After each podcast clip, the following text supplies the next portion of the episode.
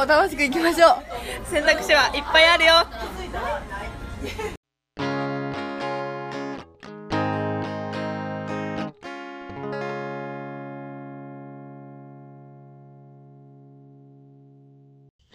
えー、2通目ですね。ラジオネーム、花沢かのかなさんの声に癒されたさんです。おう。お便り読ませていただきます。えー、あ、これはメールテーマが複数アカウントを賛成か反対かみたいなことで、くれました。僕は複数アカウント肯定派です。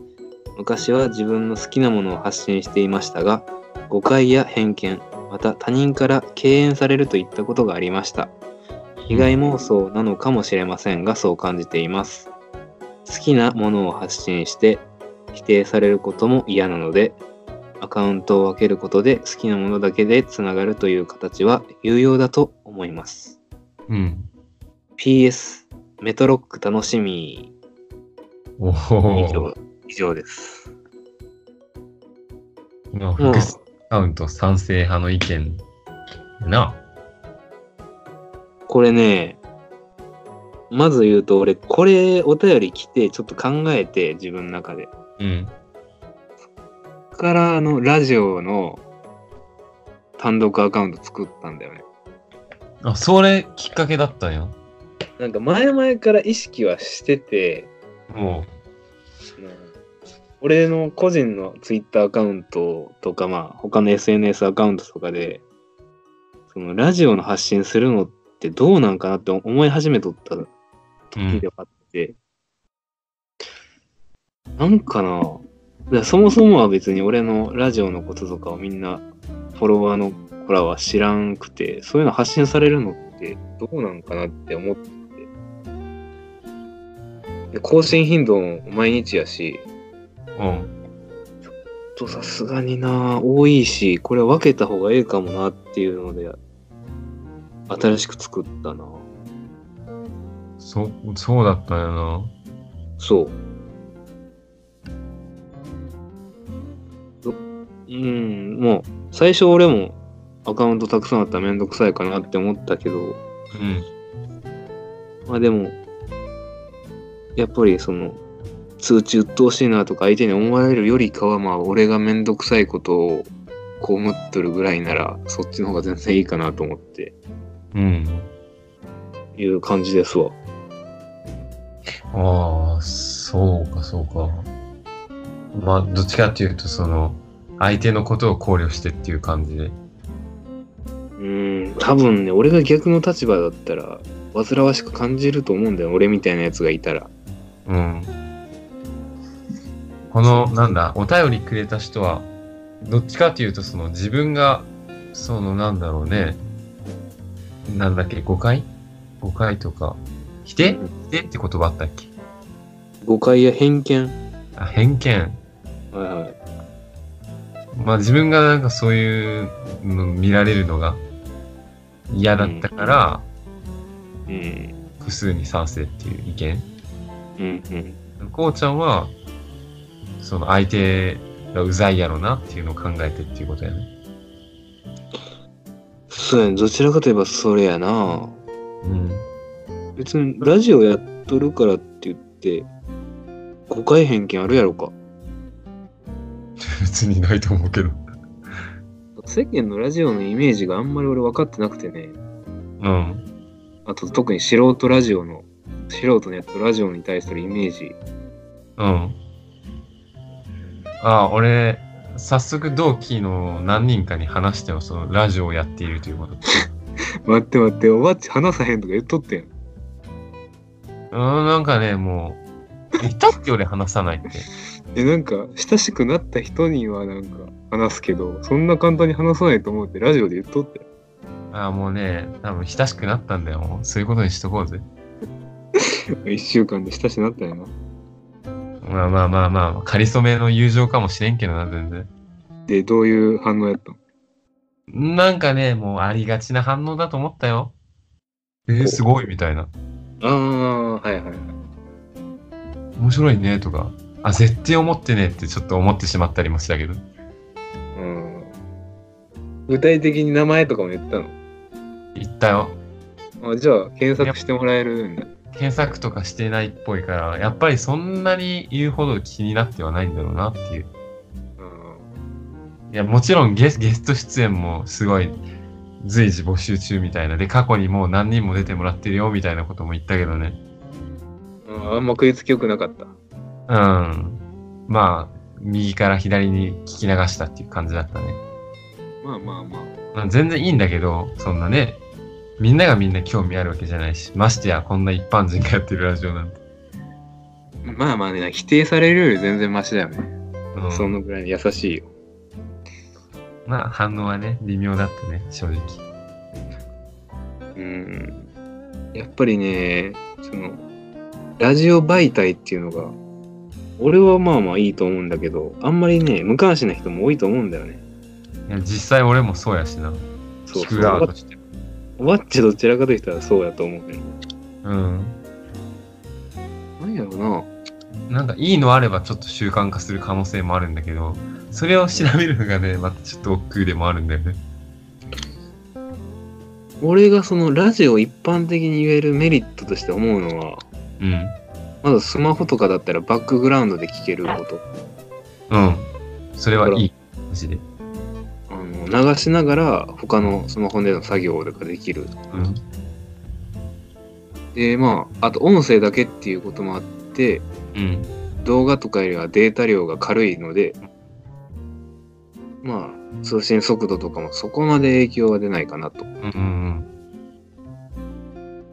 うん。あと、まあ、ダウンロードとか機能があるから落としとければ外出先でも通信量かからずにうん。おいいね、週一いや、散歩するときとか、通勤通学も余裕で聞けるし、うん。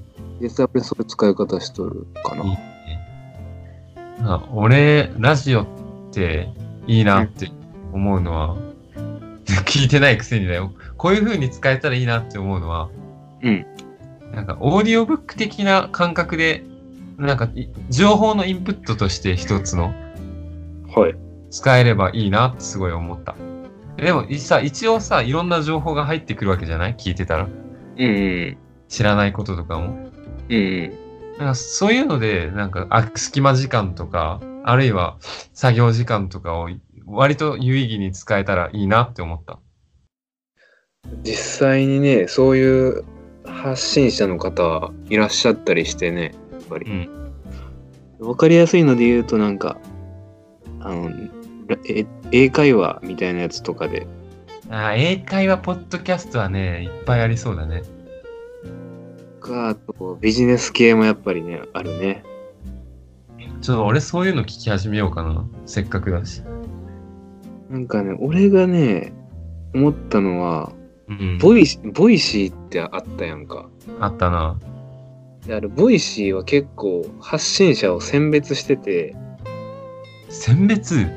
だから俺が Voicy でやりたい、俺らがボイシーでやりたいって言っても、あの、あ審査に通らないと無理なの。あ、そういうビジネス系とか、あどっちかっていうと、その、実用的なうん。やつしか、うあ発信を認めないっていうことか？まあ、実用的であったりも圧倒的に視聴、視聴者が出てくるだろうなっていうやつとか。ああ、なるほど。じゃあ、 Voicy は結構質を保証しているイメージがあるわ。あ、そうなんや。うん。選別してな。だからね、結構いいのあると思うんだよね。えー、 Voicy ってアプリであるんけな。そうやな。その、えブロガーの人とか多いね。あの広告で、広告で飯食ってる人とか、うん。あと YouTube 配信で飯食ってる人とかもやっぱいて、ほうほうほなんだろうな。まあ確かに俺もき数回聞いてみて、まあ、広告収入とかで月30万とか50万とか得れていいなとは思うんだけど、う。うん。俺もできたらそういうのしたいけどさ、うん。ブロガーって毎日、一本ブログ書くだけじゃやっぱり十分じゃないっぽくて、あやっぱ有名になるまでは1日10本書くとかさ、あ、うんうんなかなか、やっぱり、その、質より量らしいんだよね、最初は。うん。うん。この人が言ってる限りのことだよ。うん。それでもやっぱり難しかったりするんちゃうかなって思うねんな。うん。それに逆らえる時間が多くて。うん。だからそういうのを配信してる人もおるから、ここって興味ありそうです。 Voicy、いいね。ちょっと聞いてみたい。あとは、そうやな、俺が聞くとしたら、普通に、うーん、英語のポッドキャストも聞きたいわ。うーん。あー日本人向けに作られてなくてもいいわ、もう。なんか、俺、イギリス英語とか聞くの結構好きだから、おイギリス人のポッドキャストとか探してみるのいいかも。全然海外の方が日本より普及しとるし、あるんちゃうかな。探してみよう。ちょっとあの、労働者階級のイギリス英語が好きで、ちょっとそういうのを探してみようと思う。怖いやな。何やそれ。うん、なんかね、そその響きが好きなの、その彼らの英語の。労働者階級。おうそう。なんかコックニーアクセントというアクセントの英語があって、イギリス英語の。はい。なんか、イギリスの一般的な、いいわゆるイギリス英語って言ったらなんか、えーっとね、RP っていう、レシーブド、えーっと、レシーブドプロナンシエーションっていう、その教育を受けたレベルの高い人たちの英語みたいなのが、なんかいわゆるイギリス英語って言われてるやつで。はい。いやそれは本当にね、綺麗なやつなんだけど、綺麗な喋り方っていうの。なんか国アクセントはなんかちょっと、なんか下町感が、日本でいう江戸っ子みたいな。ああ、なるほど。方言じゃないけど、方言っぽいのか。そうそう、発音が結構違ってて、それがね、すごい面白くて、一時すごい聞いてたの。ビートルズはどっちに入るんわからん。俺はビートルあんま、あんまりね、聞かないね。ほんま。うん。俺、いまだにビートルズたまに聞くんやけど、うん。結構やっぱりビートルズの発音好きやけどね。あ、そうな。うん。わかりや俺、すい。歌になったら正直わからんとこあるわ、俺。うんゆっくりやし、聞き取りやすいな、ビートルズ。うん。まあまあまあ、ちょっと今の余談やな、完全なる。俺結構、お便りの本筋から離れていったんか、これ。だいぶ離れとるな。ごめんなさい。ま俺らの悪い癖が出てしまった。あ、アカウント分けることな。アカウントからビートルズの話までだいぶ来てしまった。まあまあ、ねえこれはまあやっぱりその、ね、分けても全然いいと思うし、うん。俺も分けるようになっちゃったし。まあ、切るメリット大きいね、結構。うん。いいと思います。うん。あとこの、ねえ、選別だよね。そうやな。ある種の。まあ、そういうマーケティングと言ってもいいんかな。うん、かっこよく言えば。うん。あと追記があるけど、メトロック楽しみっていう。これはちょっと、こうちゃんにお任せするわ。俺、あんまりわかんない、そういうの。メトロックは知っとるん？知らなかった。あの、日本でフェスは知っとるやんな。フェスはね、よく聞くね。うん。まあでも、おばっちあんまり知らん感じやな、それ。そうそうそう。なんか、みんなフェス行くとか、フェス行ってきたら超楽しいって言うけど、ロックフェス？えフェスっていうのは何？そのフェスティバルの略みたいな、その程度の感じだわ。僕その講義の意味だともうお祭りっていうのでいいと思うんだよね。うん。でもまあ競技の意味というか俺が普通イメージするフェスはやっぱり音楽イベントだね。複数のグループがやるの？そうそうワンマンじゃなくて複数のグループが集まっててあ音楽のお祭りやね。あ。ああ、なるほどな。それ、ジャンルは何でもフェスと呼べるの？呼べるよ。ポップでもロックでも？ヒップホップのフェスもあるだろうし。でもロック多いよね。なフェスって言えば、まあ、ロックが多いんだね。なるほど。やっぱりあのでかいフェスがフジロックフェスティバルとかさ。よく聞くな、それ。うん。まあそれこそメトロックと、サマーソニック、うん。あと北海道のライジングサンっていうて夜通しやるやつね。もう、なんかエグザイルみたい。この4つが多分日本の4大フェスだと思う。あ、そういうのあるんや。そうそう。歴史もあって。え待って、メトロック違うかもしれない。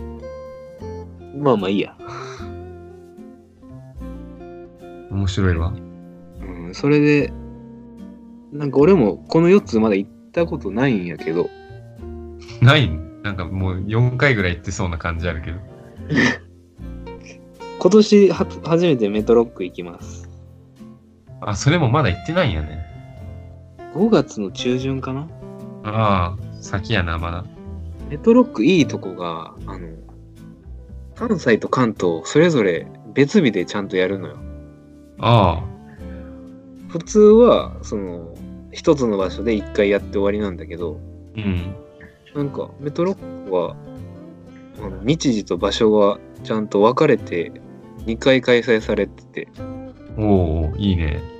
大阪とまあ、関東開催地わかんないけど、まあ、うん。どっか、神奈川か千葉か、東京か知らんけど、おーやると思うんだよね。いいね。まあ楽しみではあるな、俺も。うん。それこそ、ラジオでちょっと話した赤い公園もメトロック来るし。ほうほうほう。これでね、やっぱり自分の好きなアーティストが多い、多ければ多いほど楽しみだと思うわ。そりゃそうだよな。うん。俺も自分のね、好みのバンドが集まるフェスなんてあったら行ってみたいと思うし。おばっちなんか、あ、え、全部わかるの？全部、事前に？あ、もうアーティストは、えっとね、チケットを購入するときには大体発表されてなくて、うん。これがまたずるいとこなんだよ、フェスの。マジか。わかんないのか。で、徐々に出演者を発表していくのよ。うん。なんかチケットも第一次選考とか、その時、第一次の時はまだアーティスト発表されてなくて、うん。でちょっと第一弾アーティスト発表みたいなのがあってから、その後第二次選考みたいなチケットがあって、あで、なんかその選考とかは、まあ、フェスによって何回やるか別様々なんだけど、あ。うん。小出しにしていってね、うん。なんか俺がチケットをゲットした時には赤い公園来ることは分かってなかったんだよ。うん。でも、その、チケットをゲットした後に来ますってなって、うわーって思った。おー。え、それ何？な、その、何回か先行っていうのは値段とか変わるの買いやすさとか。うーん。どうなんだろう。多分ね、あんまり値段は変わらんと思うけど、やっぱりその、最初であれば最初であるほど、その募集団というか、定員が、定員が多いやんか。うん。最初になればなるほど、その枠が少ないと思うんだけどね。そんだけだと思う。うーん。最初に買うメリットって何や？ああ、やっぱりじゃあ当たりやすさじゃない？チケット。確実に出れるってこと？うん。そういうことか。なるほど。やっぱ少しはりおあんまり多すぎたらやっぱりもうチケット販売やめると思うし。うん。うん。そうやな、最初に買うメリットそれぐらいやと思う。うんうん。ね世の中にはな、なんかうまくできてるとか、ちょっと汚いやり方とかのビジネスってあるもんな、いっぱい。まあな。うん。いや全然関係ないけど、今日ちょっとそれを痛感することもあったんだよね。ちょっと汚い感じのエピソー汚いビジネスのエピソード？ドを聞かして。うん、ちょっとごめんね、手短に話すね。ちょっとジム、ジムを探してて、その、ああ、筋トレ？そうそう、引っ越しするって分かってるから、短短期でじゃないと嫌だと。うん1ヶ月とかだと無駄大きいもんね。その、何、契約が。そうやな。うん。で、その友達で、そのめっちゃジム通ってるやついて、で、そいつの話を聞いたのよ、今日。で、えーっと、割とち近くにあるジムがあって、うん。で、その人はそこに通ってて、で、俺ネットで調べてたのよ、そこのジムのことも。うん。ただ、そんな短期のパックっていうのはなくて、その情報にはね。で、唯一あった1週間の、えーっと、セット、セットっていうか、契約が、なんか1週間で6000円とかしてて、うん。たし確かに1ヶ月だったか忘れたけど、いや、こんなん高すぎやんみたいな、誰が行くんとうん。うん。思ってたんだけど、その人の話聞いてみると、なんか店頭に行って、その話を聞きに行ったらしいよ、その、はいはいはい。最初にね。で、値段、値段とか説明聞いて、ああ、じゃあちょっと考えますって言ったら、なんか向こうがパンフレット出してきたらしいよ。はいはいはい。で、そのパンフレットを提示したら、なんか 2, 2週間、もう3000円でいけるみたいな。ああ。そうそう。で、それで結局もう3000円で2週間いけるようになったらしいんだけど、でもそれさ、あの、もう最初から僕入りますっていう人が来たらもうそのネットで開示さされてた値段でなっちゃうらしいよ、料金で。そうやな。そう、だからね、ちょっと、そういうのもあるって聞いたし、なんかそういうやつが多いらしい、ジムには。なんかその人が前に行ってたジムも、そのネットの値段と、その、実際に店頭に行った後、なんか送られてくる書類、書類っつうかその、広告を持っていくのとで、料金が変わってきたりとか。はいはいはそうそう、そういうことをしてるらしいんだわ。い。ジムのあんまり良くないとこまあまあまあ、悪いとまでは言わんけど、なんか、ちょっとね、得する人だけが得する形になってるよね。か。うーん。うん、まあ嫌だね、ちょっとね。ちょっとやだね。うん。まあ、こういう風に、それを聞けたのはラッキーだったけどね。そうやな。だから俺ちょっと明日そこのジムにね、あの、あたかも通りすがりというか悩み中の人みたいなふりをして行ってみようと思う、そこに。いや、ちょっとジム行きたいなって考えてるんですけど、いくらぐらいするんですかみたいな感じで。うんうんうん。え、6000円高いですね。ちょっと考えようかななんて言って、パンフレットをもらえたらラッキーやな。まあちょっと演技してみてや。やってくるわ、ちょっと臭い演技を。うん。ごめん。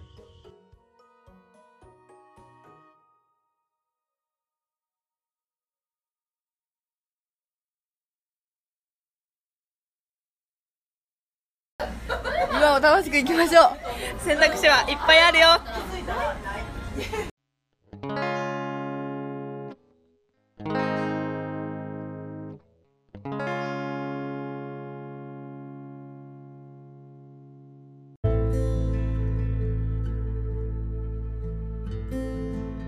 このラジオはリスナーの皆さんと一緒に育てていくラジオを目指しています。えそこで、2ラジオ、4ラジオ、アットマーク、gmail.com までお便りをお待ちしております。規則正しい生活をして、えーどんな困難が来ても立ち向かえるように常に準備しておいてください。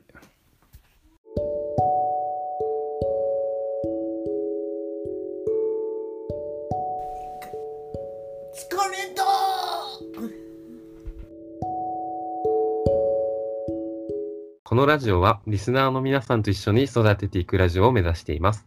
えそこで、2ラジオ、4ラジオ、アットマーク、gmail.com までお便りをお待ちしております。一人一人は神様にとって大切な大切な宝のような存在ですから互いに愛し合っていくことが一番人生で大切なことだと思います互いに愛し合っていってください。